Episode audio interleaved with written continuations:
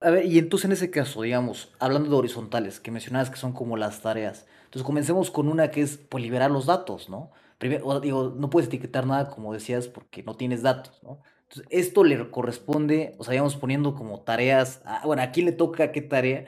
Digamos que al gobierno le toca primero liberar esos datos, ¿no? Porque si no, eh, bueno, está difícil que incluso una startup eh, con mucho dinero, eh, ¿cómo va a sacar los dineros de, no sé, tal vez de, de, no sé, mé- médicas, de historiales médicos o datos legales que, que el gobierno tiene que liberar, o sea, o tiene que dar, ¿no? Entonces, esto, eh, pregunta, ¿no? Esto lo le corresponde al gobierno primero, ¿cierto? Esta horizontal inicial.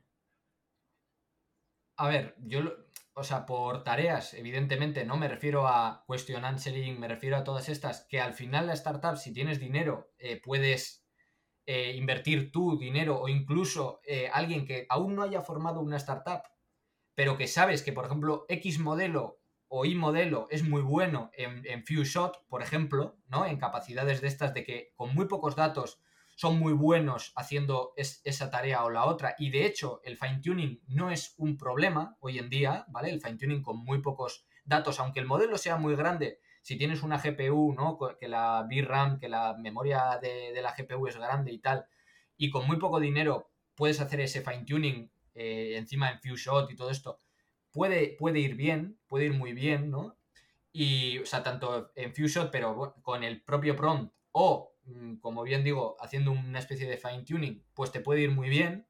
Y entonces ahí quizá eh, eso que te da el gobierno eh, para, una, para un MVP de startup pequeño quizá no es necesario, pero evidentemente cuando tú quieres hacer algo robusto, y es que encima, que era un poco, ya, eh, voy- ya voy, a, voy a poner otro problema más que, que no he comentado, ¿no? Eh, se est- estaba hablando antes de que, de que, de que teníamos la GDPR, teníamos que encima eh, te, te- te complican importación, bueno, te, te- complican todo y no te dan nada. ahora tienen esta otra parte que están ahora pensando en que quizá vayan a verificar si tus algoritmos tienen un, un bias, un sesgo y todo esto, que me parece muy bien, pero si tu industria está temblando, eh, no, no, está, no tiene nada y, y, ya encima le pides y le pides y le pides y le pides, probablemente te la termines de, te la termines de cargar, o sea, la, elim la elimines completamente. Todo, todo aquello que había te lo, te lo vas a eliminar.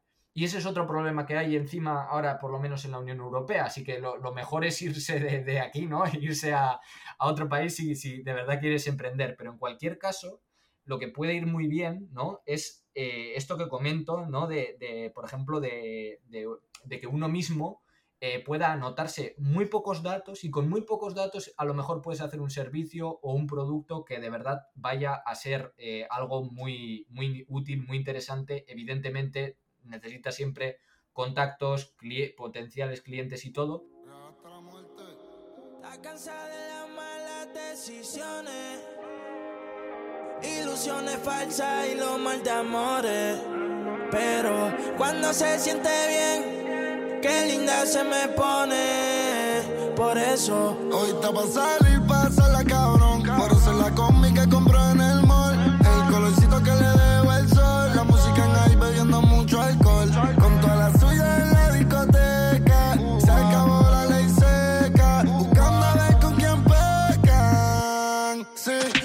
pa' salir, la cabrón. Ponerse la combi que compré en. El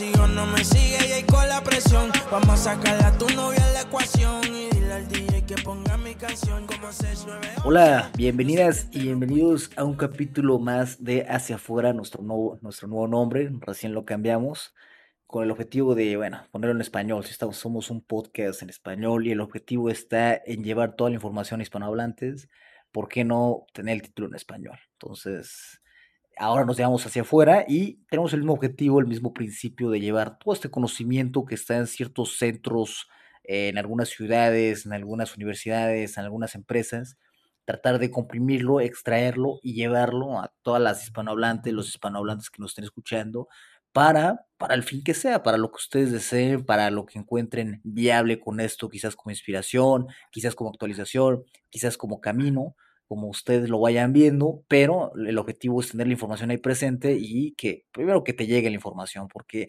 si no conocemos lo que está ocurriendo en la frontera, no vamos a ser capaces de crear, de investigar, de avanzar por esos lados. El, el límite de la creatividad está en los conocimientos técnicos que tenemos, es decir, en los conocimientos de lo que está ocurriendo, de lo que es capaz de hacer la tecnología, que a veces parece un poco magia. Entonces, si no sabemos lo que se puede hacer, eh, nuestras ideas de emprendimientos, de estudios y demás van a ser más limitadas.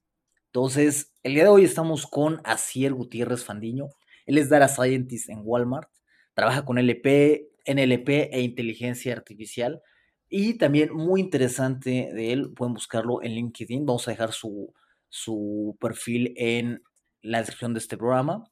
Pero además de ser Data Scientist en, en Walmart Global, también trabaja con el Ministerio de Asuntos Económicos y Transformación Digital de España en el asunto del NLP y el plan de las tecnologías que tiene el gobierno español, que yo tuve el placer de, de verlo bastante a detalle y, y, trabajar con gente que está en esto y es algo muy ambicioso y muy interesante y el enfoque que le dan al NLP, es decir, al procesamiento del lenguaje natural, lo que tenga que ver con texto e inteligencia artificial, es muy, muy, muy, muy interesante. Y antes estuvo también trabajando en el Barcelona Supercomputing Center. Él me decía ahorita fuera de, de, del aire que es de Bilbao, pero estuvo viviendo en Barcelona y bueno, estuvo en el Barcelona Supercomputing Center, que también tiene un aspecto muy fuerte de, de Natural Language Processing, de inteligencia artificial y en la parte de, de, lenguaje. Entonces nos va a contar un poco más sobre ese tema. Él tiene una maestría en inteligencia artificial en Barcelona, en la Universidad Politécnica de Cataluña. Entonces, bueno, va a ser muy, muy interesante platicar ahora con Asier. Entonces, con un pequeño, un pequeño, antes de comenzar, un pequeño disclaimer, el de siempre. Nosotros estamos aquí, tanto Asier como yo, Omar Espejel, su host, estamos hablando sin representar a ninguna compañía, en el caso de a Walmart o al gobierno, en mi caso no estoy representando a ninguna otra compañía, simplemente estamos con el objetivo de democratizar y llevar todo este conocimiento que tiene Asier sobre inteligencia artificial y demás a toda la población hispanohablante. También, si les gusta nuestro trabajo, nuestro podcast, por favor, denos cinco estrellas, que nos ayuda muchísimo a llegar a más, a más gente. Como saben, somos sin fines de lucro por completo y solamente queremos llegar a más y más personas. Entonces, sin más, eh, comencemos aquí con Asier. ¿Qué tal, Asier? ¿Cómo estás? Muchas gracias por venir. Hola, gracias. Buen día, buenas tardes a todos. Eh, es un placer estar aquí. Eh, bueno, pues, pues sí, eh, lo que comentabas. y Asier, cuéntanos un poco sobre dos cosas interesantes que hayan pasado o que estén en tu mente eh, durante los últimos meses. No necesariamente sobre inteligencia artificial, ¿Qué está ocurriendo y qué te ha parecido interesante? Bueno, eh, yo, yo, creo que estoy viendo eh, ¿no? mucho, mucho trabajo que se está haciendo sobre, ¿no? sobre imagen, vídeo y todo esto que, que, se está haciendo con grandes cantidades de, de, ¿no? de, datos, todo este tema de multimodal ¿no? que, que, está saliendo, imagen y, bueno, y un montón de, ¿no? generación de vídeo y todo esto que, que me parece interesante ¿no? De hecho, hace, hace, hace yo no sé si es escasos días o casi horas, ¿no? Eh, sacaba, sacaba Nvidia su, ¿no? Su otro modelo, ¿no? En el que, en el que el prompt que ponían era, era un, ¿no? Era un, un perro con, con, una camiseta, ¿no? Que ponía Nvidia, eh, ¿no? Que dibujaban y todo esto. Y, y bueno, yo, yo creo que, que, ¿no? que, que está muy interesante eh, y de hecho puede ser que para la producción audiovisual pueda ser algo, algo interesante, pero todavía, todavía le, queda, le queda mucho recorrido, ¿no? El control de la escena, eh, el prompting que si, si, en algún momento tenéis, ¿no? Eh, ahora no me, no me, acuerdo de ese prompting, pero si en algún momento tenéis ocasión o, o lo veis, probablemente veréis que busca, ¿no? buscaba como una especie de DSLR, ¿no? Que le ponen ese prompt de, de cámara de, ¿no? de, de estas cámaras eh, de, bueno, que, que, antes se llamaban reflex, ¿no? Pues ahora las llaman DSLR, ¿no? Eh, toda la gente. Y, y, bueno, yo creo que, que estas, estas cámaras, ¿no? Eh, el, el, poner este, este prompting, ¿no? Eh, en, en, sí tampoco afecta mucho. Si veis el, el este de, ¿no? De, del perro, la foto, tú, o sea, lo veis y, vais a ver que no es no es tampoco tan, tan, de buena calidad, el, texto se ve raro, o sea, todavía hay ¿no? Eh, grandes, grandes eh, errores, ¿no? Y de hecho también, eh, hoy justo también estaba viendo ¿no? una, comparativa también de, ¿no? de, imágenes, ¿no? De, para decidir si, una imagen, tenías que elegir si una imagen o, la otra, cuál de las dos era una verdadera y cuál la otra era falsa. Con el móvil no te enterabas, pero cuando ya eh, accedías desde el ordenador y veías ya la imagen eh, a, gran escala, ya empezabas a ver pues como que igual la oreja eh, era un poco extraña y, todo esto. Entonces, evidentemente esto para igual una especie de, diseño preliminar, porque por ejemplo quieres hacer, ¿no? Quieres empezar una película, una producción audiovisual y todo esto, pues quizá puede ser interesante pero si, por ejemplo, eh, estamos ya inmersos en, una producción audiovisual, ¿no? Que pudiera ser eh, ya que pues ya tiene un recorrido, eh, probablemente te vaya a generar cosas que están fuera del estilo, la temática o, todas estas cosas que, que, de verdad importan, ¿no? A la hora de, quiero decir, si yo estoy en Pokémon, ¿no? Y yo le digo que me pinte, que me pinte un Pokémon, probablemente igual lo vaya a saber hacer, ¿no? Porque Pokémon ya eh, tiene que tener un, stock de imágenes bastante grande, ¿no? De imágenes, vídeo, etcétera. Pero si acabo de crear una serie eh, y tengo ya unos, unos contenidos, es muy difícil que el, contenido que me genere, ¿no? O un videojuego, ¿no? La temática de ese videojuego eh, sea quizá muy compatible, ¿vale? podrá tener una cierta compatibilidad, pero, pero no, no, será muy original, ¿no? Y ese, y ese un poco es uno de los problemas que estoy viéndole ahora mismo, ¿no?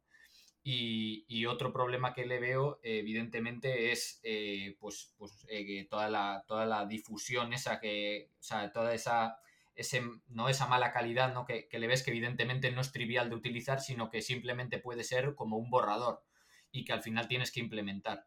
Y, bueno, esa es una, ¿no? una de, las, de las cosas que, más, le, que más veo, interesantes ahora, pero que todavía tiene, tiene, hay que aplicar, no sé si más regularización, más, más control sobre esa generación, porque todavía, aún todavía es, bastante complicado. Eh, probablemente también eh, hayáis jugado incluso ¿no? con, con estos, esto de, de, que vas dibujando un poco dibujas una, casa que al final evidentemente dibujas un triángulo y un cuadrado, ¿no? Y eso es la casa, o sea, el tejado y, y, ¿no? y, la base de la casa, y le dices que es una casa y te la dibuje, pero, pero estás haciendo siempre a, una brocha gorda, ¿no? Y, al final pues es bastante difícil de, aplicar, ¿no? Eso, eso por, un lado. Y, luego, por otro, lo que sí que estoy viendo es un poco eh, ese intento ¿no? de, de, generar producto eh, tanto con ya esta parte ya no es tan tan igual tan no tan mm, de, creación de, ciencia sino más la parte de, de, transferencia de tecnología e innovación a partir de esa tecnología que yo creo que eso eso es un, un apartado que no deja de, ser importante porque digamos que ese es el motor eh, que luego va otra vez atrás, o sea, va, va, atrás y digamos que es el feedback positivo que se le da a la investigación, ¿no? Porque investigación pura puede ser muy interesante, pero al final esa investigación, si luego no tiene una aplicación, pues es evidente que, no va a ningún lado. Entonces, un poco eh, yo lo que, lo que veo es, esta segunda, ¿no? Todas estas aplicaciones que, ya sé que igual nos pilla ya muy tarde, ¿no? A, estas horas, ¿no? Todo, todo, este tema de la, de la aplicación de GPT-3 para productos, y todo esto, pero bueno, evidentemente esto lo hemos visto en estos, en estos últimos años, eh, no solo ya GPT-3, ¿no? Eh, todos estos con, con, con, el Bloom y todas estas iniciativas abiertas, ¿no? Y, todo esto que, probablemente que podéis ver igual en el programa anterior de, de Jordi, ¿no? Que igual está mejor explicado, pero, pero ¿no? todas estas iniciativas que están muy bien, pero al final eh, el, el, puedes hacer un modelo muy grande, pero luego yo al final quiero que ese modelo me dé algo porque si no, evidentemente no me vale de, nada, ¿no? Es un poco, esas son las dos cosas interesantes que he visto, que al final eh, esa, esa necesidad por aterrizar esas, esos, esos, esas innovaciones, esas, eh, ¿no? esas mejoras esas científicas en, digamos, en la industria o intentar eh, ya no aplicarlas en la industria, pero sí decir, vale, vale, pero, pero un momento, ¿y esto qué aplicación tiene? ¿no? Porque creo que esto es, esto es importante. Es, y esta parte de la transferencia tecnológica es, es clave, o sea, es algo que sabemos que, digo, se hace en el, primero en el laboratorio o en la academia, en donde sea, y después llega ya la parte de transferencia tecnológica en las empresas o, el gobierno incentiva esto. Y es algo que imagino que tú estás trabajando ahora con el gobierno español, ¿cierto? En este programa de inteligencia artificial. ¿Es alguna prioridad que ves que existe en el gobierno? Sí, bueno, esto, esto se, podría casi hacer un podcast eh, solo, solo de esto, ¿eh? O sea, que creo que es, es, es, muy interesante, ¿no? Porque yo creo que al final la transferencia tecnológica no es algo, no es algo menor, ¿no? Y es algo que siempre se tiene en mente, pero que al final nunca, nunca sucede, ¿no? El, digamos, el transferir todo el conocimiento a la industria. Creo que una parte fundamental, evidentemente, es todo este tema de, podcast y todo esto, ¿no? Que es un poco que, además vais a intentar democratizar y divulgar, ¿no? Pero claro, falta esa, esa, esa parte práctica que, al final, evidentemente, no se puede dar en un podcast, ¿no? Digo, la parte práctica de, de, hacer eh, un, un, notebook de un, o un notebook de de, Júpiter o lo que sea que, de verdad te enseñe a utilizar eso o, ¿no? Eh, toda, esta, toda esta parte, ¿no? que es muy complicada y evidentemente eh, todos estos modelos y, que yo creo que al final también, ¿no? Aparte de, podcast y todo esto, por ejemplo, Hugging Face, ¿no? Que, tú has trabajado ahí, pues eh, ha tratado de democratizar mucho, ¿no? Y, de hecho ha democratizado mucho y ha generado una especie de punto mm, de acceso para, para, todos estos, ¿no? Todos estos modelos eh, y datasets, corpus y todo esto, que eso evidentemente ha sido algo bastante, bastante fascinante, ¿no? Y el problema un poco que, se ve es que al final, eh, mm, tanto, ¿no? tanto a nivel gubernamental, ¿no? en la Unión Europea, eh, o sea, se están cansando, se están cansando de invertir mucho, mucho dinero en, en I D y en IA y todo esto y al final eh, que no se vaya, que no vaya a la industria. Es decir, que se queda en un artículo, pero eh, digamos que la, que la, cadena, que la cadena de, valor, que es la que realmente igual, lo que realmente ratifica tu cadena de valor, ¿no? Que es un poco la ya donde llega a, la parada final, ¿no? Que debería de ser la industria, no mm. llega. O sea, el tren se queda parado ya eh, a medio camino, no, no llega y no consigues eh, generar ese, mm. ese, valor, ¿no? Y, un poco lo que ha sucedido, de hecho, en los, en los anteriores, o sea, desde hace mucho tiempo, ¿no? Es que igual, eh, pues se ha desarrollado algo a nivel europeo, eh, gracias igual a un proyecto, a un proyecto europeo, una universidad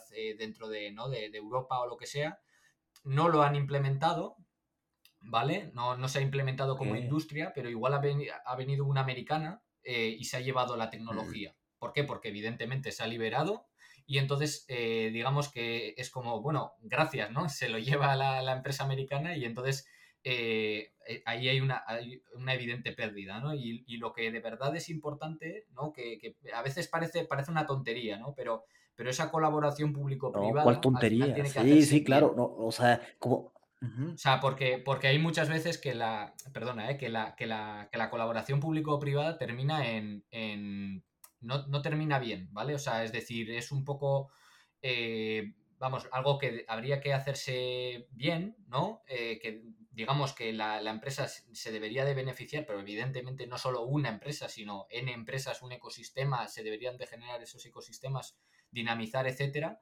pues no sucede eso, ¿no? Eh, porque al final también igual, no sé, a lo mejor se está educando a la gente en, en, la necesidad de ayudas en lugar de intentar emprender, ¿no? Desde, vamos, ya sé, esto parece ya casi, un podcast de política, pero, que eh, al final no, la gente, la gente no, no, quiere innovar porque tiene miedo, porque, porque no eh, quiere que le den alguna ayuda, no, no, es muy difícil el acceso de, a de profesionales, que una cosa que nos hemos encontrado, ¿no? De, procesamiento de lenguaje natural, eh, de IA en general, pero con estos, con esta inversión ¿no? de, los, de los fondos europeos para la recuperación después de, de la pandemia y ahora también la guerra con Rusia, todo este todo este ecosistema y todas estas inversiones públicas que se están haciendo, al final eh, necesitas esta gente, ¿no? Eh, estos profesionales que realmente te van a hacer eso, ¿no? Te van a, te van a, van a, van a eh, utilizar ese dinero para hacer algo, para generar valor. Y de hecho, no sea, mm, hasta hace, para que os hagáis a la idea, hasta hace cinco años no había carreras de, de data science ni, ni de inteligencia artificial en España no había, no había carreras. Y másteres había uno o, dos, o sea, habían muy pocos. Y que utilizaran, digamos, tecnologías emergentes, que enseñaran tecnologías emergentes, uno. O sea, quiero decir, porque claro, eh, inteligencia artificial ha habido siempre. O sea, desde el año 2000. Pero eh, digamos que no, no, lo, no lo hay, o sea, digamos que lo que de verdad se utiliza es no lo reciente. hay métodos más estadísticos, hay métodos, pero, pero lo que hay que enseñar evidentemente es lo nuevo, ¿no?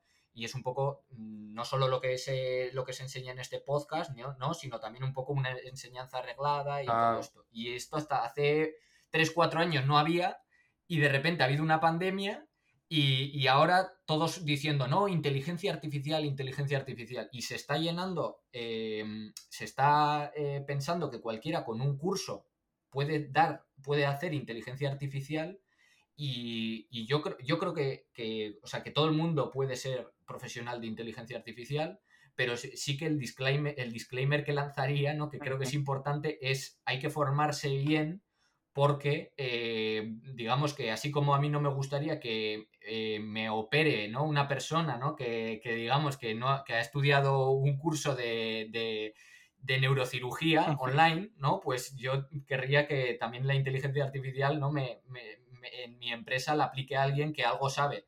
Porque no me gustaría nada que, que se chocara un Tesla con personas dentro, que se cayera un avión o, ¿no? o algo por el estilo. ¿no? Entonces eso, eso también es importante. Y ahora está habiendo muchos y muchos profesionales, que yo lo veo muy bien, o sea, el, el que haya muchos profesionales, mucha más competencia en el sector, muchas más ideas, mm, gente que te viene, porque esto lo hemos visto en NLP en concreto, hay gente que te viene de, de, de otros campos, por ejemplo, de la, de la lingüística, ¿no? que te viene de las, de las letras o de la psicología y que está muy bien porque lo que, lo que digo te trae mucha, mucha, mm, eh, muchas ideas nuevas pero evidentemente, eh, joder, pues ahí hay un momento en el cual la ingeniería, la parte de ingeniería, la tendrá que hacer alguien de informática o algo por el estilo, y la parte evidentemente de más lingüística, ¿no? Yo no me voy a meter en discutir temas lingüísticos.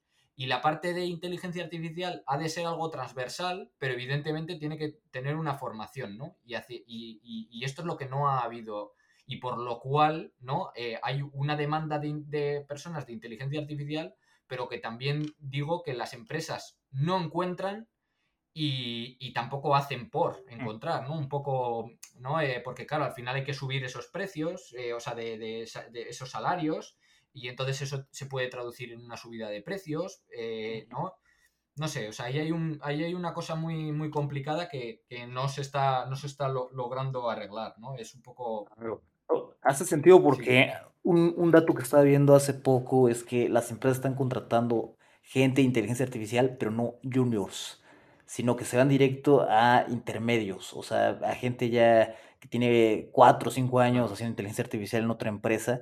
¿Por qué? Porque no los está, bueno, la teoría de este artículo era que no se está capacitando ca- a un junior en inteligencia artificial porque es raro, ¿no? O sea, como dices tú, no hay carreras, no hay entrenamientos tan aplicados, sino hasta que entras a tu primer trabajo y te dicen, mira, bueno, vamos a hacer esto, ¿no? Y te toca a ti ponerte a buscar en Kaggle o, o estudiar tutoriales y demás, pero ya es como en el andar, en, en la vida laboral, ¿no? Entonces, la gente que está entrenándose ahora en inteligencia artificial como junior, a veces le cuesta trabajo encontrar trabajo en estas, eh, en empresas que, que busquen, ¿no? Entonces, eh, me parece que eh, hace un poco de sentido con lo que, con lo que mencionas. Y eh, abordando un poco más también lo que mencionaste, esto de que, que dices de la, de la transferencia, o sea, esto de, de, de- es que entrenar a una persona de inteligencia artificial para la empresa, o sea, para el sector privado, es muy diferente a entrenar a alguien para el PhD que se vaya a la academia y avance, eh, Claro. sí, académicamente la investigación, ¿no? A la hora de aplicarlo ya, ya entras con este, cómo vas a arreglar los datos, qué datos vas a usar, eh, cómo vas a ordenar todo esto, to- todo lo que implica ya en el día a día transferir esta tecnología de un paper, de una investigación que es súper importante y súper relevante, pero ya llevarla a la práctica y que al final llegue a abonar valor a los consumidores, ¿no? Entonces, sí, en efecto, esto, esto que mencionas, concuerdo, me parece que es clave, clave que los gobiernos, que las empresas, que hay un plan para tratar de transferir toda esa tecnología. Siempre es el problema de las tecnologías de punta, de cómo transferirlas a- al día a día de los consumidores, de las empresas y generar ese valor económico. ¿no? Que es muy clave para nosotros. Sí. De hecho, de hecho hay, un, hay un problema ¿no? en, en procesamiento de lenguaje natural, eh, como podréis imaginar, bueno, en, el, en el caso, por ejemplo, de, de- de los países latinoamericanos eh, y Estados Unidos y ¿no? muchos países ¿no? de, de- de- América, eh, lo que sí que hacen muy bien, ¿no? Es en el, el caso de, por ejemplo, datos de, de dominio legal, sentencias judiciales y todo esto, esos son libres y abiertos, ¿vale? Muchos de, en muchos países es abierto ese, ese... Entonces, ¿pero qué pasa? Que, por ejemplo, en la Unión Europea eso no, está, no, es, no es así, ¿vale? Entonces, si, por ejemplo, queremos hacer un modelo de dominio legal, en Europa es muy difícil porque no tienes el acceso a esos datos, ¿vale? En el caso del dominio médico, tampoco tienes acceso, ¿no? Con la GDPR y todo, esto eh, está, está suponiendo un problema muy grande. Y de hecho es que nadie quiere eh, liberar esos datos. Nadie quiere ayudar, ¿no? Eh, porque al final son entidades públicas que realmente son quizá algo independientes. Y de hecho, y de estos, de estos dominios te puedo decir más, ¿no? Te puedo decir también, por ejemplo, ya en el tema de seguros, por ejemplo, o ¿no? que ya es privado, pues ya tienes otro problema, tienes... Entonces hay, mucho, hay muchas cosas, ¿no? Que al final para... A ver, un poco... El, el problema es, nosotros tenemos modelos eh, de estos de, ¿no? Del GPT-3 y todo esto, pero que se ha entrenado mayormente en textos en, en español, o sea, perdón, en inglés. Y entonces, eh, digamos que eh, mm, es bueno en, en- en inglés, pero no es bueno en español. Realmente. O sea, eh, podrá hacerte algo, al- algunas cosas bien, podrá hacerte algunas cosas mal, pero si tú quieres que te razone igual tan, quizá tan bien como, como lo hace, ¿no? En, por ejemplo, en, inglés, pues tendrás que dotarle de, todo de todos estos datos, ¿vale? De todos estos datos médicos, de todos estos datos legales, de todos estos... Eso es, eso es una parte tener los datos, y ya estoy hablando de los datos en bruto, porque los datos en bruto es, algo que es muy, muy importante, tener esos datos en bruto para entrenar modelos y tal. Y, y- una vez tienes esos datos, pues tú entrenas un modelo que va a entender un poco cómo se interrelacionan diferentes cosas, etcétera, etcétera. Hasta ahí muy bien. ¿Cuál es el problema? Que luego a estos, a estos datos, ¿no? Por ejemplo, estos de, de OpenAI, ¿no? Han eh, manipulado esos datos y, han generado unos prompts, han hecho una serie de cosas, ¿no? Con esos datos para eh, poder desbloquear esas capacidades que, digamos, que tú escribas, eh, descríbeme, descríbeme, eh, o bueno, mm, o, o simplifícame esto, o cosas de este estilo, ¿vale? Y te lo hace. Pero claro, en español no ha- nadie ha hecho ese trabajo. Está, está hecho, está hecho en inglés y se espera, se casi cruzan los dedos y piden que las capacidades multilingües del modelo te resuelvan la papeleta, te resuelvan el problema, pero no lo hacen al 100%, ¿no? Y este, y este problema, eh, que es un poco, eh, ¿no? Este problema que ya aquí estamos mezclando ya la parte de lo público, la parte de lo, de lo privado, el ámbito legal, eh, y le damos una vuelta también porque encima ahora mezclamos con un dominio que podría ser el, sanitario, el, ¿no? El biomédico y todo esto, pues ahí tienes un problema eh, enorme.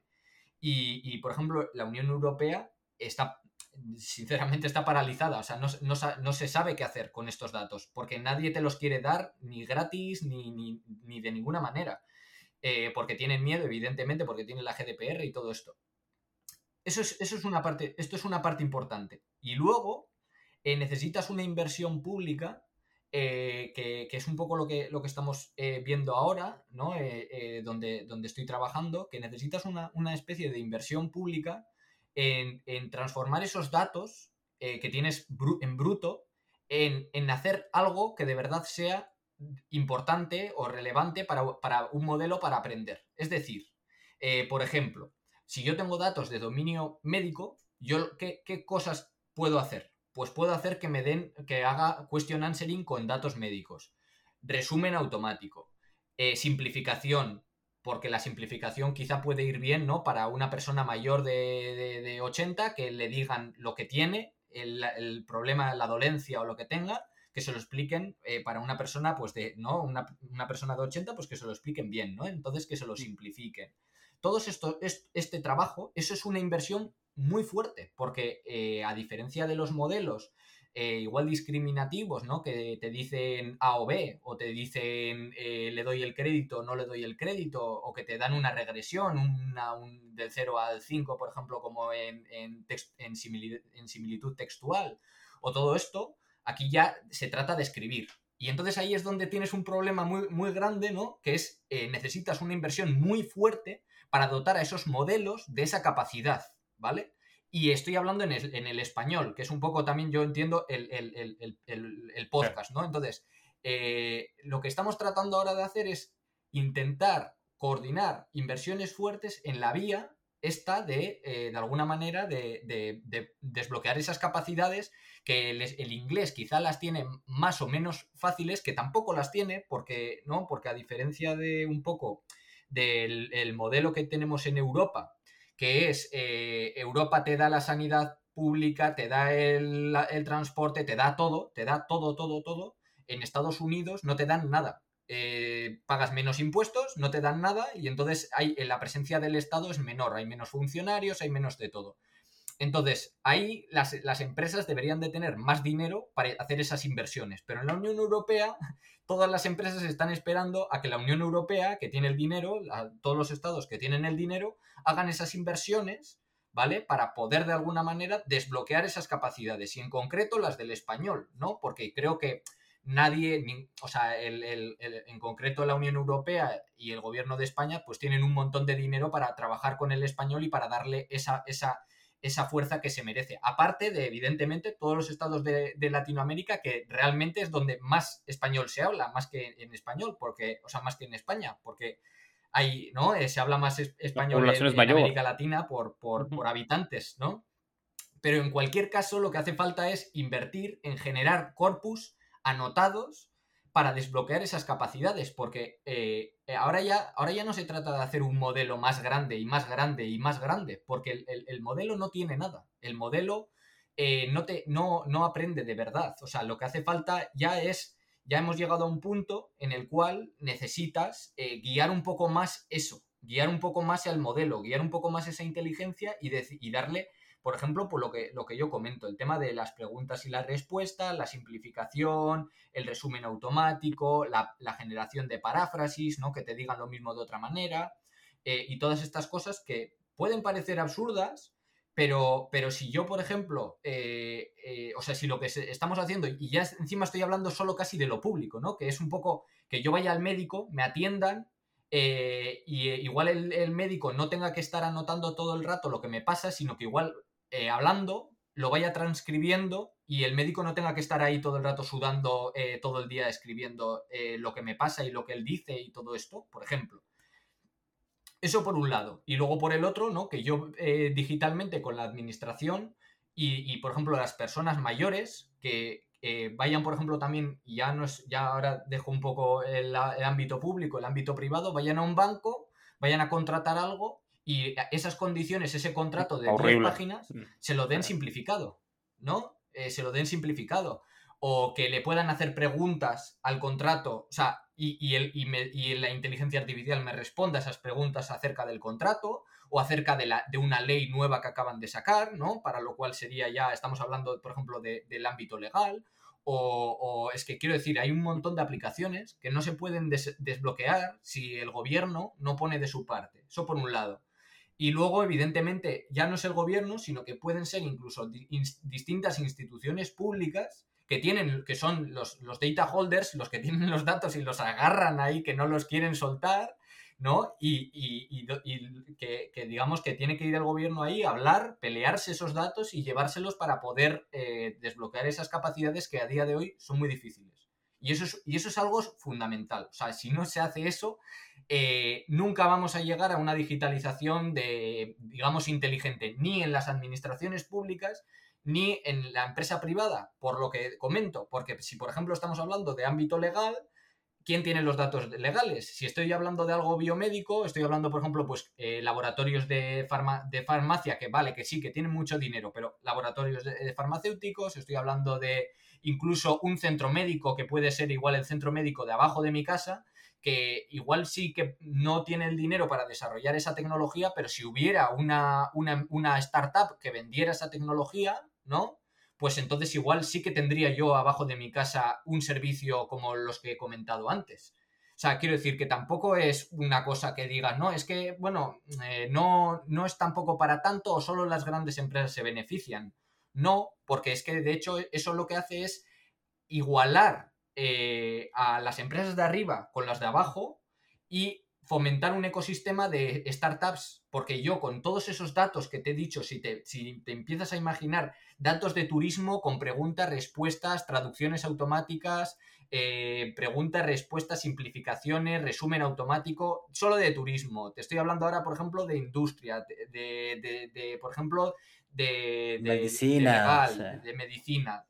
Todo, todo eso Claro, eh, ahí puedes hacer, combina todo y puedes hacer startups de todo tipo. Eh, igual, eh, porque parece que, parece que si, si yo anoto un corpus solo en pregunta-respuesta, no puede venir otra empresa y decir, pues vaya, pues se me acaba de ocurrir que este corpus lo puedo anotar de esta otra manera.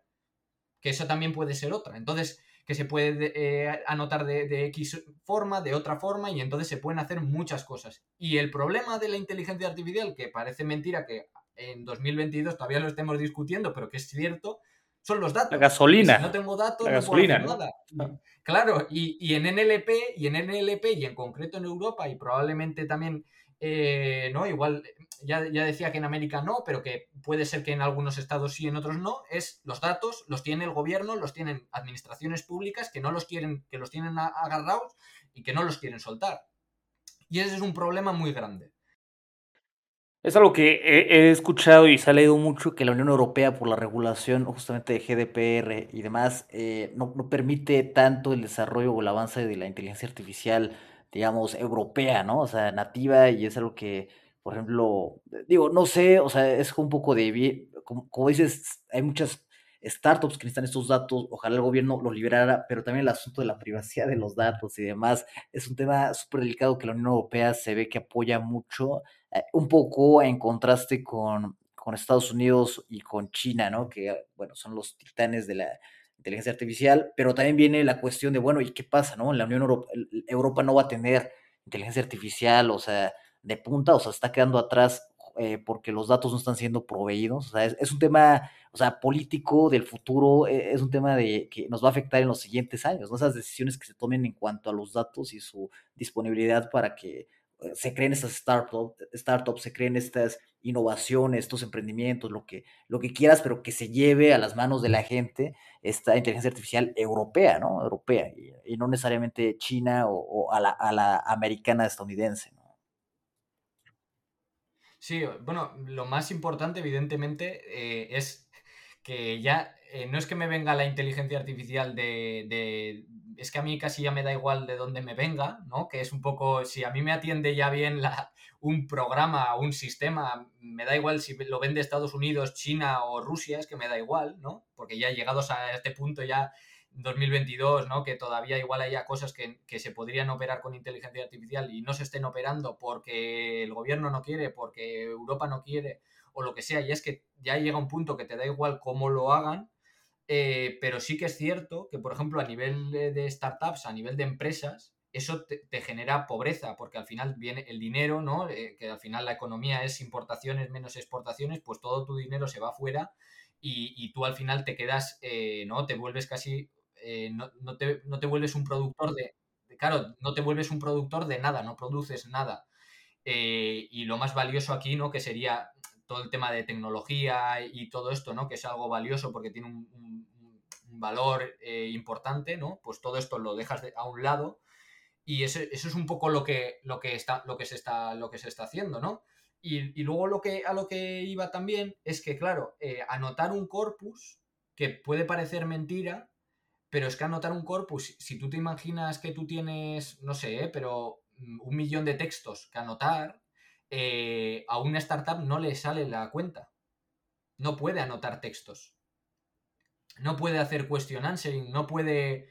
No puede. Entonces, eh, por lo menos en Europa no, tiene, no tienes. O sea, no hay una manera de, hacer esto, porque encima. Si estás en Europa, no puedes trabajar con, por ejemplo, con esto que había de Amazon Mechanical Turk, que ya no sé si sigue existiendo, pero pero no puedes trabajar con, esto porque ya sabes, la ley del trabajo y la ley de tal, que, yo creo que, están muy bien, pero que, pero que también te, prohíben eh, el acceso a, todas estas facilidades que te, que te, sirven para, la, para el desarrollo de, la inteligencia artificial.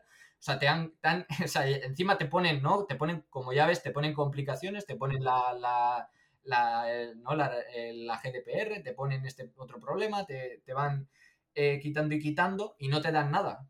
Que es que ya no es que te quiten, sino que tampoco te dan. Entonces, para las startups, yo creo que es un, un- un problema muy complicado. Luego también hay muchas startups, evidentemente, que, que venden, que venden servicios que no tienen y todas estas cosas. Y hay, y hay muy pocas, así como empleados, ¿no? Que era un poco lo que tú decías de que, las empresas van a por seniors, las startups les pasa casi lo mismo, que muchas startups pueden vender el, eh, de todo, pero que luego en la, en el, ¿no? En el- digamos, realmente solo hay muy pocas que sí que están ofreciendo esos servicios de inteligencia artificial como dicen y de la manera que lo dicen y que de verdad utilizan inteligencia artificial, ¿no? Que de esto hay también muchos memes que eh, la inteligencia artificial igual luego se basa en, un SVM y no es una inteligencia artificial, digamos, un modelo muy bueno que han entrenado o lo que sea. Y, y también que parece un- mm, que las, las- las startups son malas, pero no es eso, es que otra vez vuelvo a los datos. No hay datos porque no te los provee, el gobierno no te provee los datos. O sea, tú en España podrás ver fuentes de datos un montón, por ejemplo, el portal de contratación, ¿no? Que es donde el, Estado eh, gasta todo su dinero, lo gasta la mayoría en el portal de contratación del, del Estado. A día de hoy, ese portal tú no puedes descargarte un dump de ese portal. Y ese portal tiene NLP, o sea, tiene datos por todos lados, pero no puedes. ¿Vale? Entonces, claro, eh, porque no quiere el gobierno que te lo descargues o porque no ha, ha preveído ese uso o lo que sea. ¿Vale? También porque igual eh, descargas de... O sea, porque igual el sistema no está preparado para descargas de 10 teras por multiplicadas por 100, 200 personas. Pero, pero en cualquier caso, no sé si ya es evidentemente por infraestructura, por porque quieren o no quieren, por todo esto, no, no, se, no se permite. Y esto es importante porque si tú no tienes acceso a datos, eh, no puedes anotar, no puedes ya, o sea, ya no, ya el, que antes decíamos el paso de decir, bueno, ya tengo, venga, tengo dinero, voy a anotar. No, no, es que ya ni aunque tuvieras dinero puedes anotar porque no tienes los datos. O sea, hay como varios, eh, sí, como logs, varias, varios retos en el, en el proceso, ¿cierto? Y además es un tema de seguridad nacional, es un asunto de, de prioridad eh, de, de la, de la Unión Europea, tanto como lo es de China o de Estados Unidos y demás regiones, es un tema eh, clave para el futuro, ¿no? Entonces, eh, creo que, creo que aquí sí pareciera que, que decisiones se deben tomar. Y justamente tú, tú estás trabajando con el gobierno español, ¿esto es algo que, que o, cómo estás tú tratando de impulsar esto? ¿Qué les comentas? ¿Cu- ¿Cuál es la conversación interna? ¿Cómo, cómo lo ves? Bueno, yo, yo, no, yo lo que digo es en esta línea siempre, o sea, yo no me, yo no, yo lo que, lo que digo es lo que, lo que pienso y lo que pienso es esto, o sea, lo que pienso es que en cualquier caso eh, lo que hace falta hacer es eh, desarrollar eh, tecnologías eh, ¿no? que habiliten eh, los, o sea, digamos, y, hacer una fuerte inversión en esos datos que van a, que van a habilitar las capacidades de los modelos de lenguaje. Es decir, eh, que era un poco lo que decía, el modelo de lenguaje X, lo que sea, el que se haya hecho de español, me da igual cuál sea, no me vale para nada porque no eh, tengo los datos para poder hacer ni prompting, para entrenarlo en prompting, para entrenarlo en nada de nada. O sea, no, no puedo utilizar el modelo para nada. Es para, para decirle igual, o sea, para jugar con él, pero para hacer, para hacer una aplicación industrial, no. Entonces, ese es el problema. O sea, eh, ¿cómo hago yo para que el modelo eh, diga lo que yo quiero, haga lo que yo quiero o se, se comporte como yo quiero? Evidentemente en un ámbito eh, pues de, de- del trabajo, de, ¿no? Pues esto no está sucediendo. Y, y un poco lo que, lo, que se, lo, que, lo que yo suelo sugerir siempre es ir a, todas estas, a todos estos eh, data holders o data providers o, ¿no? que son públicos y pedir ese- ese- esos datos para luego invertir en anotación para hacer, eh, por ejemplo, simplificación textual, ¿vale? No, perdona, resumen automático. Vamos a poner el ejemplo del resumen automático. Hay un corpus que se llama eh, MLDoc. O no, perdón, MLSAM, MLSAM, MLSAM. Entonces, el, corpus de, de ¿no? Hace summarization a partir de un cuerpo de noticia, te saca el titular. ¿Cuál es el problema? Que como el dominio era noticias, ¿no? Un modelo lo que cree es que tú le das un texto, por ejemplo, eh, ayer me fui a no sé dónde y hice no sé qué y tal, y lo convierte en un titular. Eso no es un resumen para todo, ¿no? ¿Sabes? O sea, Claro, eh, igual pone exclusiva. Ayer me fui al parque. O sea, eh, y eso, eh, y sabes, como si fuera una revista de, de, de, ¿no? De, yo qué sé, de- del corazón. De esta es una revista de salsa rosa, o no sé cómo, cómo pero, pero ¿me entiendes? Y te transforma eso en, en eso otro y dices, pero esto, esto no es summarization, esto es titularización, como mucho, ¿no? Y eh, entonces, ¿el MLSAM vale para algo? Pues igual sirve para, para un periodista. Pero, ¿y qué pasa para el médico? ¿Qué pasa para el. Legal, Quiero decir, ¿no? para el que está Sí. en finanzas, para el que está en legal, para el que está. ¿Qué hago yo con, con, una- con un titular? No me vale para nada, ¿no? Entonces, claro, eh, por eso es que hay que invertir en los diferentes palos, en los di- diferentes dominios, ¿no? En las, en- digamos, o los diferentes verticales, ¿no? Eh, digamos que yo lo que, lo que vendía es, eh, hay diferentes verticales, ¿no? Que son, eh, por ejemplo, por lo que yo digo, ¿eh? sanidad, biomedicina, ¿no? Yo qué sé, farmacia, incluso, te puedes imaginar un montón de verticales y luego hay unos horizontales. Y las- los horizontales, ¿no? Que, que- que son transversales a todas estas cosas, son las tareas. Porque tu resumen lo vas a necesitar eh, en, derecho, ¿no? Como lo vas a necesitar en medicina, como lo vas a necesitar en biomedicina, como lo vas a necesitar en, un montón de, ámbitos, ¿vale? O dominios. Entonces, claro, tú necesitas que el modelo sepa de todo, porque si tú al modelo le explicas, ¿no? Que por ejemplo, igual, quizá en biomedicina eh, puede obviar unos componentes mm, biológicos, puede obviar esto, esto es importante, esto no es importante. Igual en medicina es otra cosa lo importante y en derecho es otra cosa evidentemente lo importante, trivial. porque tú le estás poniendo, ¿no? Entonces, claro, eh, to- to- hay que invertir en, en cada una de esas, de esas verticales, hacer la anotación de tareas, de tareas que realmente son horizontales a todo esto. mm, Porque dan como la base, la base A través de la cual eh, adapten o hagan transfer learning en los dominios. ¿no? Eso es. Y entonces, las startups tienen que, o sea, ahora mismo tienen una oportunidad, una startup que tenga mucho dinero, ¿sabes? También te digo, que, que digamos que puede ir allá donde el gobierno no llega. El, el- digamos que hace unos años, ¿no? Eh, hace muchos años, o sea, hace, te estoy hablando igual de 10 años, o sea, hace 10 años la gente lo que hacía era, eh, cuando, para hacerse rica, hacía una aplicación de móvil hace 10 años. Eh, Era, era así. Eh, vamos, soñaba la gente con hacerse una aplicación y hacerse rico con esa aplicación. Sacarse un Instagram o algo así, ¿no? Y, y hoy en día, eh, digamos que las aplicaciones que antes eran, ahora es eh, un servicio, por ejemplo, de inteligencia artificial. Entonces, donde antes eran aplicaciones, ahora son servicios de inteligencia artificial. Y, y digamos que un gap muy bueno es aquel que el gobierno no está dando.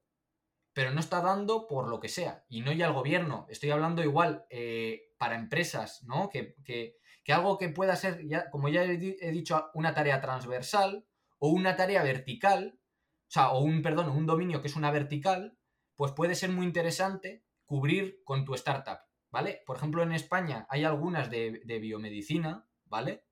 Eh, y- y hay otras, y, y, por ejemplo el dominio legal no se está cubriendo, pese a que es una cosa muy importante, es- o sea, quiero decir, es algo que maneja millones de euros, y hay empresas que eh, el día a día, empresas grandes, que el día a día les, les come mucho tiempo, mucho dinero y digamos que entre comillas les mata, porque no, no pueden, no son capaces de afrontar eh, casi el día a día, ni siquiera los casos de los clientes y todo, como para ya invertir, generar, Claro. crear un equipo, que ese equipo. Entonces, eh, ahí es donde las startups, que digamos que son muy rápidas y pueden moverse a, a ello, es donde de verdad que pueden actuar. Y, y como ya digo, tienes ve- verticales, que son esos dominios, eh, y, horizontales, que son esas tareas, que son transversales a todos esos dominios. Y donde evidentemente se puede, se puede ir a, atacar. Y, a, ver, y entonces en ese caso, digamos, hablando de horizontales, que mencionabas que son como las tareas, entonces comencemos con una que es pues, liberar los datos, ¿no? Primero, digo, no puedes etiquetar nada, como decías, porque no tienes datos, ¿no? Entonces, esto le corresponde, o sea, digamos, poniendo como tareas, bueno, ¿a quién le toca qué tarea? digamos que al gobierno le toca primero liberar esos datos, ¿no? Porque si no, eh, bueno, está difícil que incluso una startup eh, con mucho dinero, eh, ¿cómo va a sacar los dineros de, no sé, tal vez de, de, no sé, médicas, de historiales médicos o datos legales que, que, el gobierno tiene que liberar, o sea, o tiene que dar, ¿no? Entonces, esto, pregunta, ¿no? Esto lo le corresponde al gobierno primero, ¿cierto? Esta horizontal inicial.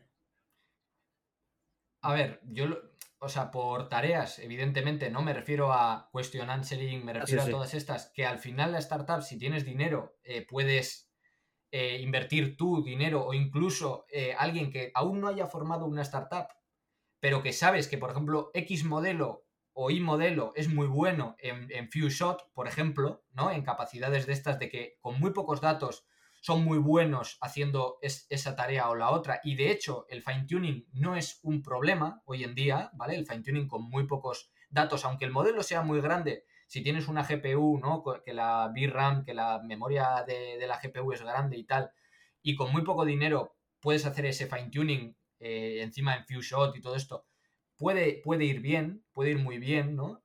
Y, o sea, tanto en few shot, pero con el propio prompt o Mm, como bien digo, haciendo una especie de fine tuning, pues te puede ir muy bien.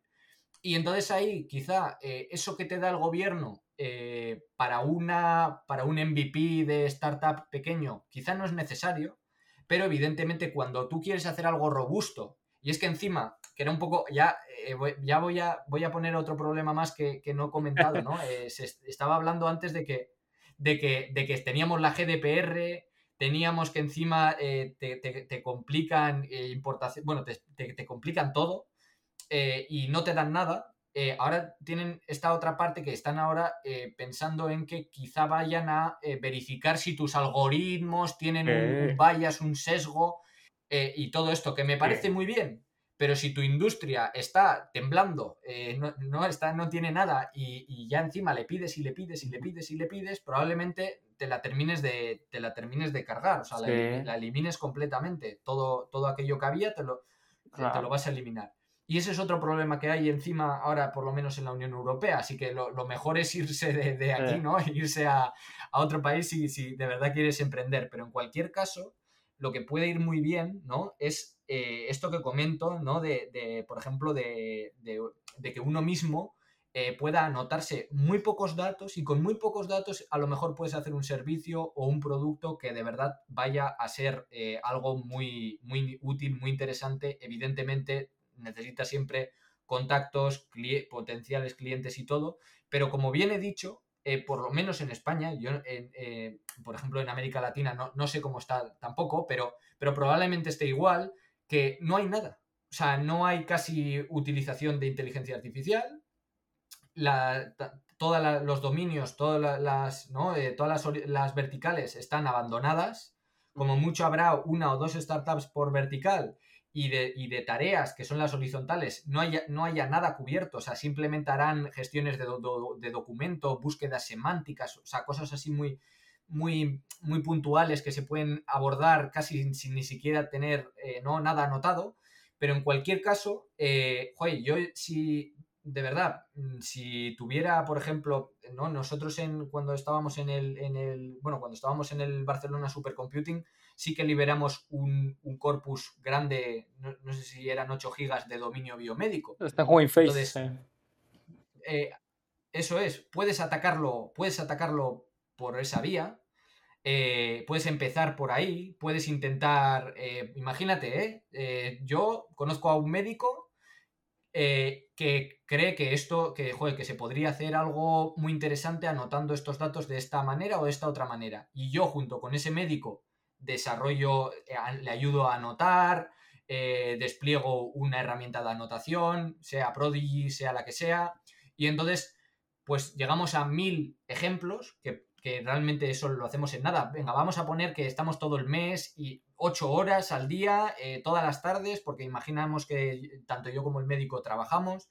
y llegamos a un total de, no sé, pero vamos a llegar a un total de 10.000 ejemplos que podrían servir para, para un poco para hacer esa, esa herramienta y que sinceramente, si estuviéramos hace 10 años y esto fuera una aplicación, hacer una aplicación e, en un mes es algo fabuloso. O sea, quiero decir que hay aplicaciones que te puede costar más si quieres hacer un UX importante, que, digamos que funcione bien y todo esto. Entonces, de verdad que yo animaría a toda esa gente que, que, conozca más dominios, que conozca igual el dominio del transporte, del tráfico, de lo que sea. O sea, quiero decir que hay un montón que de verdad, anotando esos datos por su cuenta, puede, puede desarrollar luego aplicaciones que de verdad pueden ser interesantes porque muchos de los modelos con muchos parámetros, que tampoco hace falta, es que no hace falta tantos millones de parámetros, te puede, eh, te puedes hacer ya una aplicación que nadie te va a ganar porque nadie tiene esos datos que, has anotado.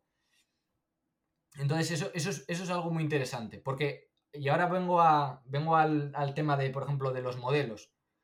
Mm, lo que digo, al final en el español, tener un millón, bueno, un millón no, 355 millones de parámetros a tener 10 eh, billones, mm, diferencia, yo no he visto, te sabe hacer algo, pero que para una aplicación empresarial, para una aplicación de, mm, no sé, de, de, simplificarme un texto para un anciano, porque no he encontrado nada, pero nada de nada, o pregunta-respuesta, o no he encontrado algo que de verdad me valga, eh, no he encontrado. Y ya lo que digo, y ya estamos hablando de cosas como Pepito tenía una, una, sudadera roja, ¿de qué color era la sudadera de Pepito? En un texto de una línea. Claro, ahí el modelo, el modelo, y igual un niño de, dos años te, lo hace. O sea, quiero decir que tampoco hace falta hacer, eh, ¿no?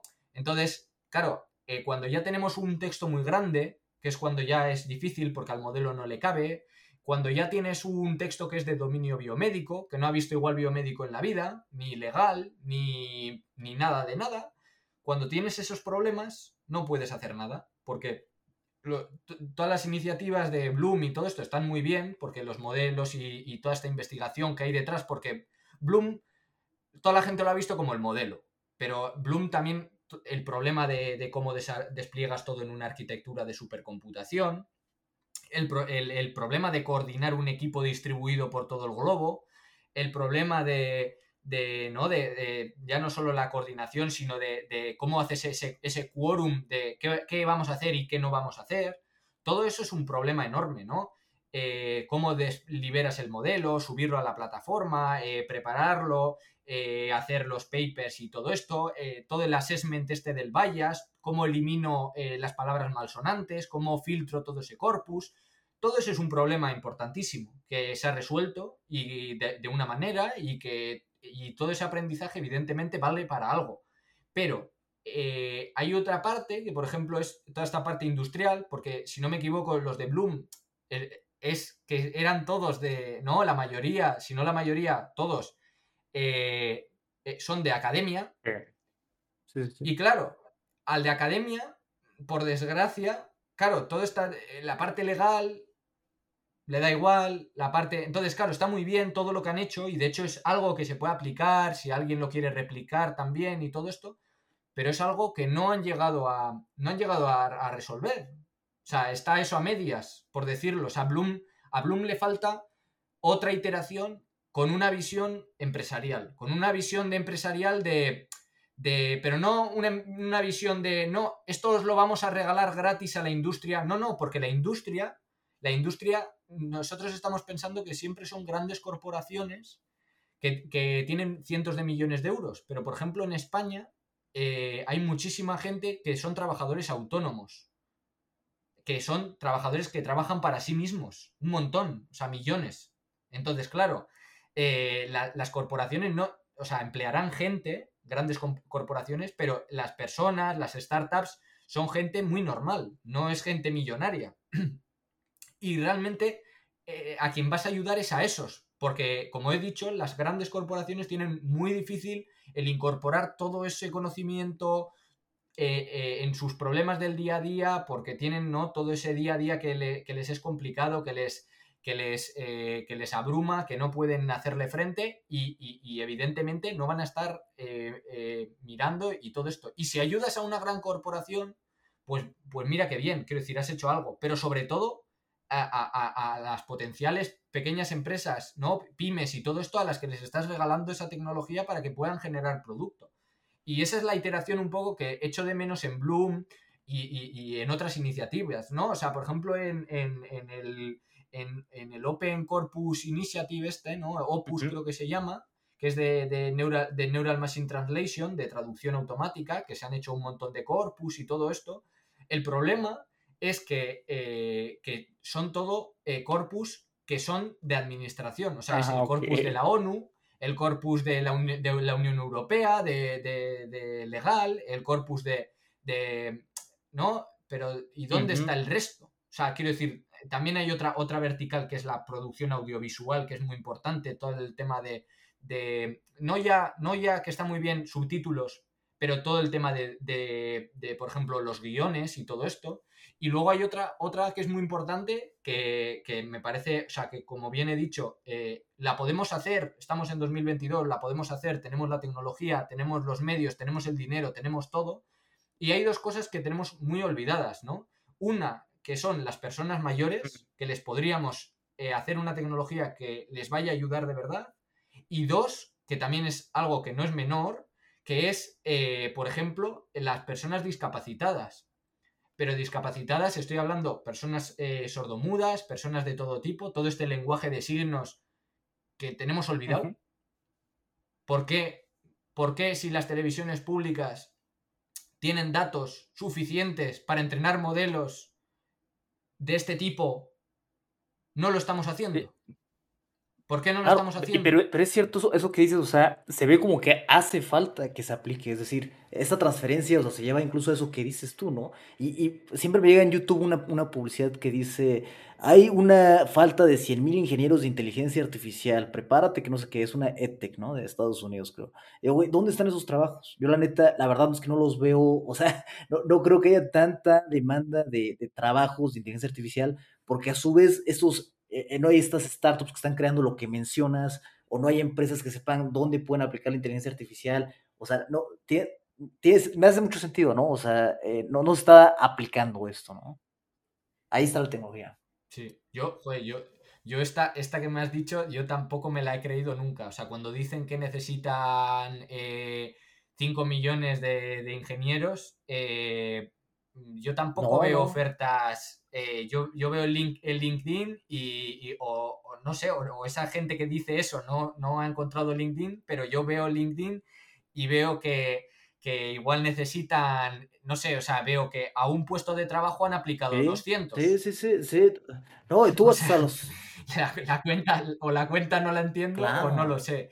Y yo lo que, y yo lo que me he encontrado es gente eh, muy buena, que está muy preparada, que quizá eh, podría estar en sitios muy buenos, pero el problema es lo que, lo, que estábamos, lo que estaba un poco comentando. Al no haber industria, porque no se está desarrollando la industria, porque no se quiere o porque no se está empujando de la manera que se debería, eh, digamos que no se, no, se, no se está consiguiendo hacer esa, esa industria y entonces evidentemente ya Eh. no puestos de trabajo, pero ese empleo, esa riqueza que, da a, ¿no? a, toda la sociedad no la, estás, no la estás generando, porque es que, claro, tenemos dos cosas. Uno, uno, evidentemente, los impuestos que paga esa empresa nueva que se crea y, y tal. Otra, eh, los trabajos, los, el, trabajo ¿no? que genera y todo esto, eh, que quita paro y todo esto. Y otra, que esta ya es la, la- la extra, que es esos servicios especializados edad, que me está generando hospitales, lo para que mencionabas. eh, ese, ese, ese, eso es, o sea, que me está haciendo, por ejemplo, la sanidad más rápida, la justicia más rápida, que me está, eh, por ejemplo, ayudando igual en la educación, que me está eh, generando, mm, no sé, o sea, un, un- un ahorro de costes, pero no porque, no un ahorro de costes porque igual estés eliminando a, Ah. a personas, porque no necesariamente tienes que eliminar a personas, porque las puedes reconvertir, pueden aprender a hacer esto, igual quizá tienen que Mm. validar, tienen que, o sea, puedes transformar esas, em- esas personas que antes eran los que escribían el documento a, digamos, arreglar eh, eh, typos o errores que pueda tener ese documento que lo ha generado una inteligencia artificial. Es decir, ponerlos como, en lugar de ser, ser los actores principales, ser aquellos que validan lo que hace la inteligencia artificial. Y entonces, con eso encima, todavía generas más y más datos, que esta también es una estrategia para startup que no viene nada mal, ¿no? El, decir que cómo de bien lo ha hecho una inteligencia artificial que has desarrollado para el cliente, ¿no? Al cliente al que le vende le pones también un ¿qué tal lo ha hecho en esta predicción? ¿Bien o mal? ¿Qué tal? Eh, o, corrígelo y, y, entonces yo te doy un, si la predicción te he cobrado un dólar, pues te, en realidad te cobro la mitad de un dólar porque tú me has ayudado a mejorar esa predicción o lo que sea. Todas estas cosas que pueden parecer una tontería, pero que pueden ir muy bien, joder, pues pensar en, esto, ¿no? Y, y, joder, yo creo que al final eh, eh, está fallando, estamos fallando a, todos, o sea, ya, has visto lo que, lo que yo comentaba, o sea, los de Bloom, que, creo que han hecho un excelente trabajo, que está muy bien, pero que, joder, que he hecho en falta algo para la industria, ¿no? Eh, porque creo que el impacto es, ha, tenido un impacto muy bueno en la comunidad científica, pero y el, y el impacto en, ¿no? en, esa en la industria no, no ha habido tampoco como tal, pues porque se ha, se ha dejado esas, esas, esas, esas, cosas de lado. Y luego, además, que ya me parece eh, increíble es los de Bloom. Eh, ha sido una iniciativa que ha sido trabajo gratis. Nadie ha cobrado nada. Y ningún gobierno se ha acercado y ha dicho, oye, ¿qué necesitáis? Pero no ya de dinero. Estoy hablando de datos, otra vez porque podría haber contribuido con datos. Pues ningún gobierno se les ha acercado y les ha dicho, oye, ¿qué necesitáis? Que os doy yo eh, corpus de, ¿qué queréis? De, finanzas? Os doy yo un corpus de finanzas. ¿Qué queréis? Porque, porque, por ejemplo, aquí en España tienes, de finanzas podrías tener el Banco de España, la Bolsa de Madrid, la Bolsa de Barcelona, eh, podrías tener, ¿no?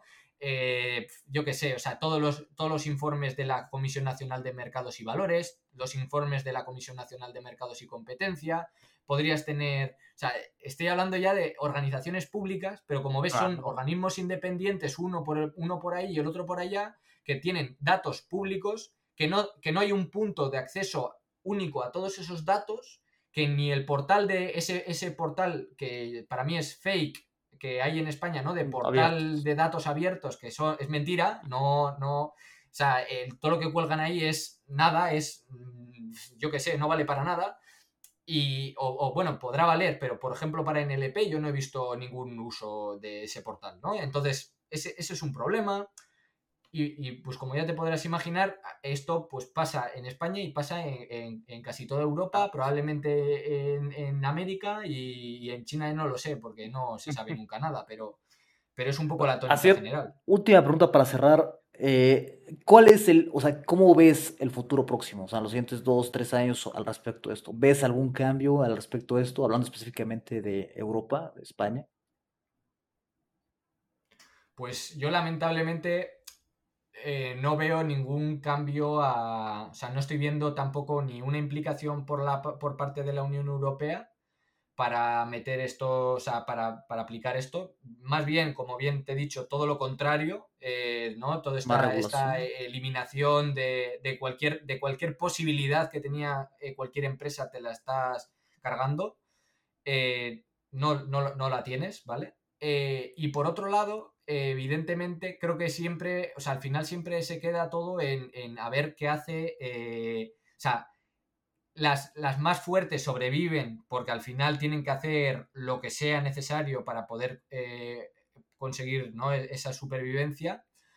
Eh, y por otro lado, evidentemente, es que lo que hace falta es esas empresas que inviertan y que, y que trabajen y que, que ¿no? Eh, al final esas, esas, empresas que sobrevivan van a demostrar que son muy fuertes, que son muy válidas y evidentemente van a, van a reportar más valor. Pero realmente también, ¿no? Que es un poco, va contra la competencia todo lo que está haciendo la Unión Europea, porque está haciendo que aquello, todo esto que he comentado, es más fácil para una empresa que tiene miles de millones de euros que para una empresa que se acaba de crear.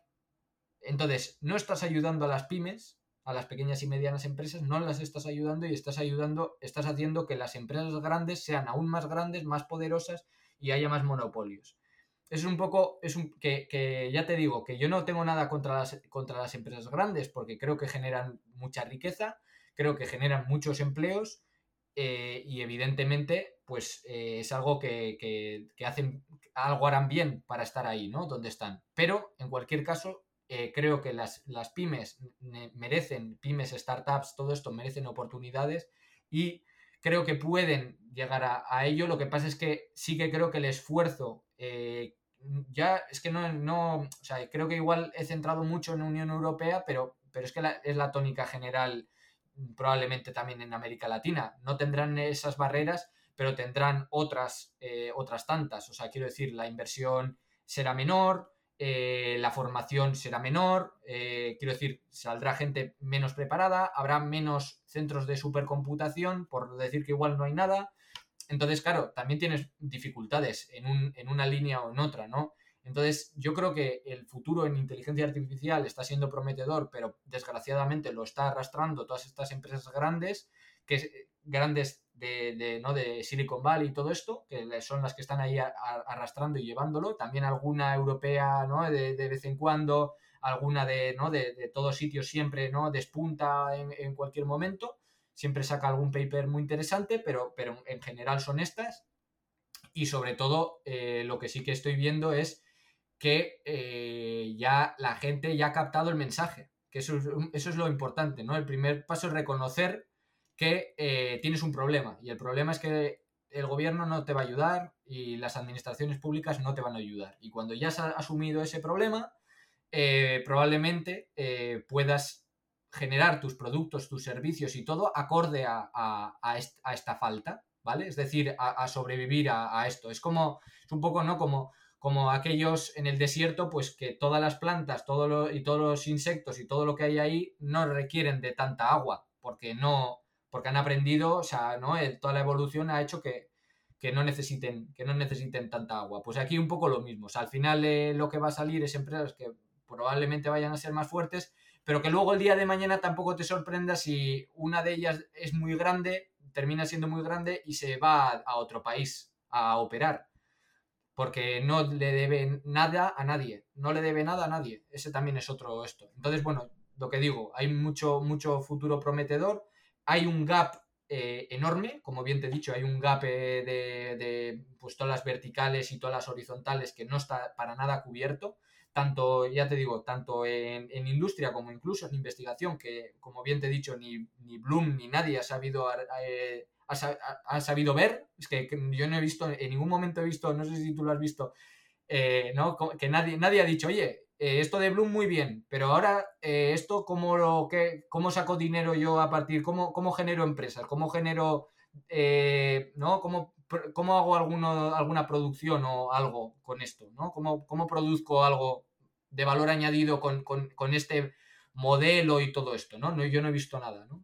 Y, y, yo creo que también un poco, a ver, esto, el cambiar en la, en la mente y todo esto lleva mucho tiempo, pero sí que creo que poco a poco y poco a poco y poco a poco se va a poder eh, llegar a, entender este, este, mensaje y los científicos también van a ver que la tecnología de la, la, transferencia tecnológica está cobrando más y más sentido porque al final son ellos, o sea, el Estado delega en ellos también esa parte de, responsabilidad, ¿no? Que, parece un poco una. que parece que el problema es del Estado, pero también es de las universidades y de los proyectos europeos que tú te lees y, siempre dicen que van a hacer transferencia tecnológica. Pues si esto no está sucediendo, en parte, muy pequeña, pero en parte también es, es culpa o es responsabilidad de esa gente, ¿no? Y, y eso es un poco lo que, lo que veo. Muy, muy, muy, muy interesante. La verdad es que eh, nunca habíamos hablado sobre este tema, sobre esta parte de la transferencia, transferencia tecnológica y, y, bueno, el futuro de la, del desarrollo de la inteligencia artificial eh, en, la, en regiones hispanohablantes, ya sea Europa, España, pero también en América Latina. Entonces, sí, sí, hay límites, como dices, es muy prometedor, pero también hay que pensar en, en cómo se puede impulsar más y que, bueno, que la inteligencia artificial también salga natamente de de nuestras regiones y no solamente, y de Europa en general, y no solamente de, bueno, más de China, más de Estados Unidos. Hablando empresarialmente, ¿no? De hecho, de hecho hay, de hecho hay una cosa y que es muy. O sea, eh, en, en, Walmart, en Estados Unidos, bueno, ya sabéis que en Estados Unidos hay más hispanohablantes que en mm. España. Curioso. Eh, y claro, y, y, tuvo que venir eh, alguien como, como, mi manager, Leonardo, que nació en Cuba, pero que luego estuvo, se crió también en, en, en España, que se fue a Estados Unidos y cuando llegó a Walmart tuvo una gran idea que es traducir las queries que venían en, español al inglés. Y algo tan, eh, tan que puede parecer una, ¿no? que dices, bueno, es algo normal, pues ha revertido en, muchas ventas, pero que ha, facilitado muchísimo el acceso, eh, porque en, Estados Unidos hay hispanohablantes que igual no saben eh, inglés. O sea, ahí, sí, pero por, también, o porque tienen muy, muchas dificultades, o porque acaban de llegar, o porque están indocumentados, o porque también huyen de, ¿no? de un problema familiar, eh, o, porque, por ejemplo, también puede ser que esa, ese término, esa palabra, ese producto que buscan solo se lo sepan en, español, ¿no? Porque en inglés no se lo saben, ¿no? Y, hoy en día eh, Walmart, que trabaja en, ¿no? en, Estados Unidos, pero también en, México, ¿no? En, eh, en Canadá ¿no? y en Chile, eh, pues está traduciendo esas, esas, esas, esas queries, las está, eh, está permitiendo a gente de Estados Unidos, a hispanohablantes, el poder comunicarse en su idioma nativo. Y esto es algo que, evidentemente atrae a más gente. Pues quiero decir que hay veces que, y un poco también para terminar con algo positivo, porque igual he sido muy negativo antes, es que un cambio eh, muy pequeñito, que es traducir esas queries, que lleva mucho trabajo por detrás, porque de verdad que el problema es, enorme, pero el, hacer ese cambio, eh, pues en el, eh, lleva un impacto de negocio que, de verdad no te puedes imaginar, porque ya te digo, en, Estados Unidos, de hecho, no sé si se esperaba que en 2050 casi más de la mitad de la población fuera latina. Que, es un, vamos, que esos, esos son unos datos eh, ¿no? Para mm, alucinantes, ¿no? Pues, pues, joder, pues un cambio tan pequeño como traducir esas queries te genera eh, unos beneficios y un impacto muy interesante. Y, por eso es que te decía que, joder, pues que igual este, este chico para, para ahondar más en este problema, pues que puede ser muy interesante. Pero, pero es, eso, es, eso, es, eso es, yo creo que, ¿no? E, ese cambio que dices, joder, pues, porque igual nos está escuchando una persona, ¿no? Que lleva una empresa muy grande y que dice, joder, esto de startup y todo esto muy bien, ¿no? Todos con una camiseta de, la Guerra de las Galaxias y tal, y muy guay, ¿no? Y la mesa de ping-pong, pero en mi empresa de mil empleados, ¿qué hago? Pues un cambio muy pequeño, utilizando modelos que igual ya existen o, o cambiando un poco los modelos que ya existen, puedes eh, hacer que igual de repente tengas millones y millones de, de euros más en ventas, en dólares o lo que sea. Y eso es un poco lo que, también lo que, ¿no? lo que te está habilitando todo este tema de Hugging Face, todos estos, todos estos datasets y todo esto. Claro, y si te está trayendo ese dinero, si hay ese aumento en el retorno, pues también implica que hay eh, mayor demanda por los servicios de Walmart, es decir, también está ayudando a la gente que, que lo necesitaba, ¿no? Reflejado obviamente en ventas, ¿no? Entonces ayuda en ambos lados, ¿no? Claro. Claro, es que, o sea, parece que no, es que ventas, ventas, dinero, beneficio, pero, pero en la labor social que haces, que sea, que es que eh, esa persona igual en ningún sitio de Estados Unidos podía comprar online. Mm.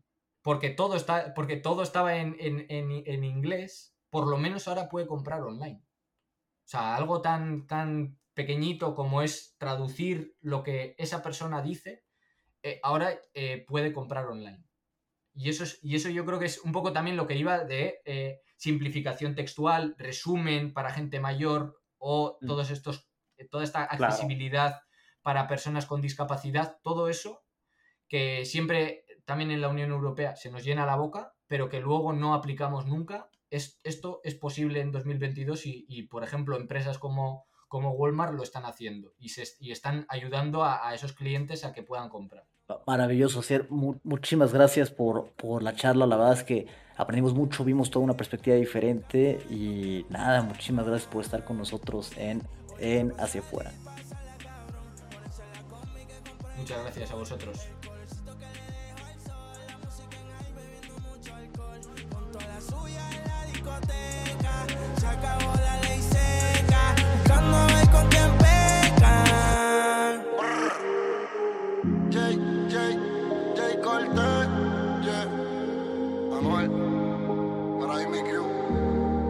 hasta la muerte y te.